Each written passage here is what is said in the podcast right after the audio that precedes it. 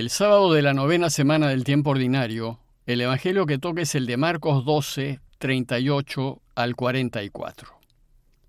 En aquel tiempo, entre lo que enseñaba Jesús a la gente, dijo, Cuidado con los escribas.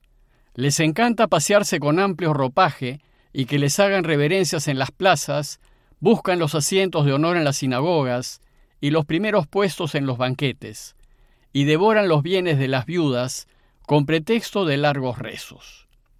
Estos recibirán una sentencia más rigurosa. Estando Jesús sentado enfrente del arca de las ofrendas, observaba a la gente que iba echando dinero.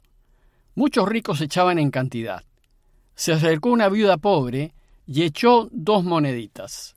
Y llamando a sus discípulos les dijo, Les aseguro que esa pobre viuda ha echado en el arca de las ofrendas más que nadie, porque los demás han echado de lo que les sobra, pero esta que pasa en necesidad ha echado todo lo que tenía para vivir. Al finalizar las diversas controversias que tuvo Jesús con sus principales opositores, Marcos concluye su capítulo 12 enseñándonos a quién debemos imitar. ¿Quién debe ser el modelo de los discípulos de Jesús? Y para enseñarnos esto, el evangelista va a poner en paralelo dos procederes el proceder de los maestros de la ley y el proceder de una viuda pobre, a fin de enseñarnos que debemos siempre actuar como la viuda pobre. En función de este paralelo, el relato de hoy se divide en dos partes. La primera parte trata de las críticas que Jesús hace a los maestros de la ley. Y el relato empieza diciéndonos que Jesús enseñaba a la multitud y le decía, Cuídense de los escribas una nota previa, escriba o maestro de la ley, significa lo mismo. Bueno, pues, ¿quiénes eran estos escribas? Originalmente eran los que hacían las copias a mano de la escritura, y de tanto copiarla se la llegaron a conocer casi de memoria. Entonces con el tiempo se convirtieron en los conocedores o maestros e intérpretes de la ley. Y como la ley de Moisés regía el comportamiento social del pueblo, finalmente se hicieron también los expertos en temas judiciales, eran una especie de abogados judíos. En general, por su conocimiento de la ley de Moisés y por su rol en el sistema judicial, eran bastante respetados por el pueblo, y el pueblo los llamaba rabí, que significa maestro. Para el pueblo Jesús era también un rabí, y aunque no era un maestro oficial de la ley, ciertamente, y seguro a causa de su constante meditación, la conocía muy bien. Muchos de los escribas eran del grupo de los fariseos. Por tanto, además de conocedores, eran muy minuciosos en su interpretación. Pero ¿cuál era el problema de los escribas? A la mayoría de ellos, el respeto que el pueblo les tenía se les había subido a la cabeza. Les encantaba el reconocimiento, los aplausos y los halagos. Deseaban prestigio, les interesaba la apariencia, y vestir con distinción, y trataban de ser siempre primeros, estar en primera línea. El problema mayor es que muchos de ellos utilizaban sus conocimientos de la ley para aprovecharse de los más débiles. Sin embargo, no todos los escribas eran así, y Jesús tenía amigos escribas. Entonces lo que el Señor va a hacer es desenmascarar a esos malos maestros de la ley, haciéndoles una crítica muy dura. A esos maestros de la ley, Jesús dice, les gusta pasearse con largas vestiduras, ser saludados en las plazas y ocupar los primeros asientos en las sinagogas y los banquetes. Denuncia que los escribas busquen los honores, aplausos y agasajos, y que actúen en función de que los vean y reconozcan. Pero el problema es que a ellos también les gustaba el dinero, y afirma que por el dinero explotan y se aprovechan de los más pobres. Y menciona el caso de las viudas diciendo que devoran los bienes de las viudas fingiendo hacer largas oraciones. Si bien en Israel habían algunas pocas viudas ricas, que eran el blanco de estos escribas, quienes las engatusaban y se aprovechaban de ellas para quitarle su dinero, la mayoría de las viudas eran pobres. De hecho, representaban a los más pobres de la sociedad porque no tenían a un hombre que abogue por ellas y las sostenga. Pero, Tal vez lo peor de los escribas es que aparentaban ser hombres de Dios y escudándose en largas oraciones, aparecían como personas de bien. Jesús nos enseña que no hay que creerles por el hecho de que andan llenos de símbolos y signos de piedad, y porque se pasan horas rezando. Más bien nos enseña que hay que creerles solo porque son justos y veraces, y porque se preocupan de quienes necesitan. Esos que aparentan ser hombres de Dios, dice Jesús, serán juzgados con más severidad, pues este proceder, el de aprovecharse y engañar, es reprobado por Dios. Podemos aplicar esto que nos enseña Jesús a nuestros tiempos, pues desgraciadamente hay algunos pastores y sacerdotes que se comportan como esos escribas, que solo andan pensando en el prestigio, en el dinero y en el poder, en vez de preocuparse de orientar a todos hacia Dios, y se fijan más en las formas externas, en la vestimenta y en aparentar ser personas buenas, en lugar de vivir como Dios desea. Bueno, pues estos serán juzgados con más severidad, pues confían más en su saber que en Dios, y por su avidez, por el dinero, le son infieles. Los verdaderos discípulos de Jesús no deben imitarlos. Entonces, ¿a quién debemos imitar? Bueno, pues en la segunda parte del relato, Jesús nos enseña que los que somos de Él debemos imitar más bien a la viuda pobre.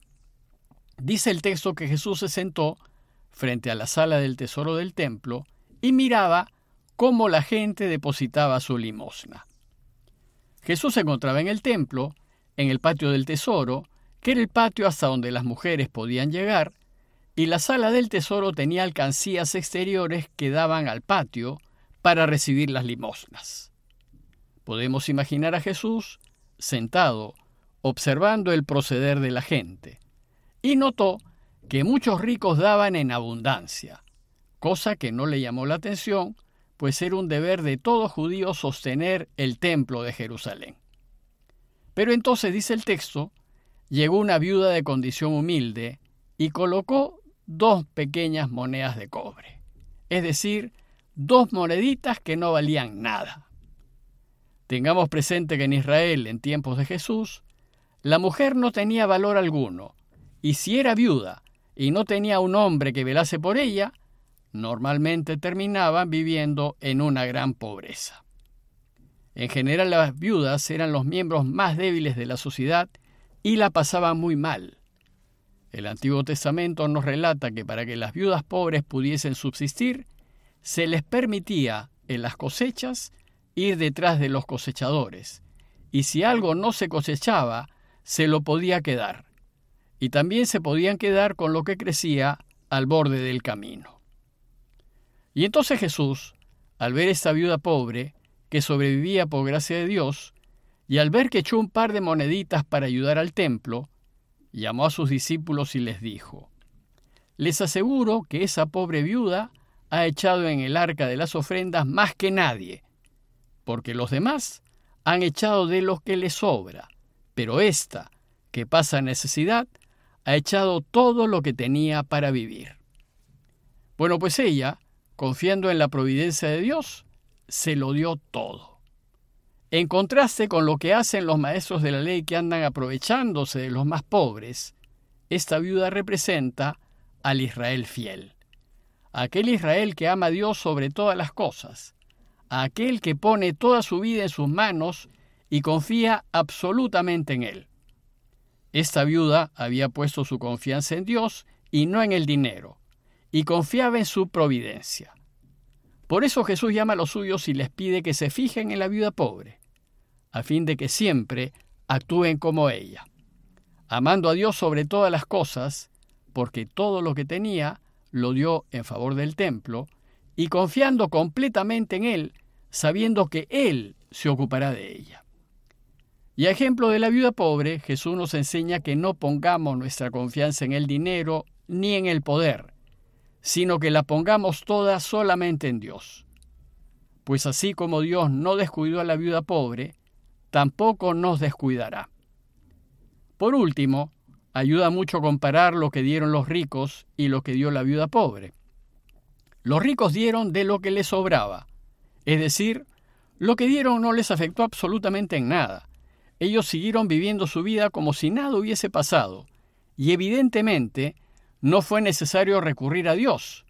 Dios no era importante en sus vidas. En cambio, la viuda dio todo lo que tenía para vivir. Se quedó sin nada, y sin saber si comería más tarde. Pero a esta mujer no le importó, pues su corazón estaba en Dios. Dios era el centro de su vida y ella se lo dio todo, sabiendo que Dios es providente y que nunca la dejará. Su providencia la mostrará cuando sin saber cómo, la viuda se encontrará con que tiene lo necesario para vivir. En conclusión, los invito a que reflexionemos en nuestro modo de proceder. Usualmente buscamos asegurarnos el futuro, acumulando bienes materiales, por si acaso, y para ello tratamos de ser los primeros, saltarnos la cola, de ganar a los otros, de ponernos delante de los demás. Y debido a esto, no somos solidarios con quienes menos tienen, ni generosos en ayudar a los demás, pues la pregunta que mueve nuestra vida es, ¿y si nos falta? Y nos olvidamos de que la vida es fugaz y de que tal vez mañana ya no estemos vivos. Bueno, pues a la luz del texto de hoy, los invito a preguntarnos, ¿Y qué tanto confiamos en Dios? ¿Ponemos en Él nuestra esperanza o la ponemos en los bienes de la tierra, olvidándonos que de esos bienes no nos llevaremos nada? Y finalmente considerar quiénes son los que realmente ganan, los que se aseguran con los bienes de este mundo o los que se aseguran con Dios. No dejemos de pedir por todos aquellos que pasan necesidades, y confiando en la providencia de Dios, Arriesguémonos a compartir lo que tenemos con quienes están carentes, incluso aquello que necesitamos para vivir. Parroquia de Fátima, Miraflores, Lima.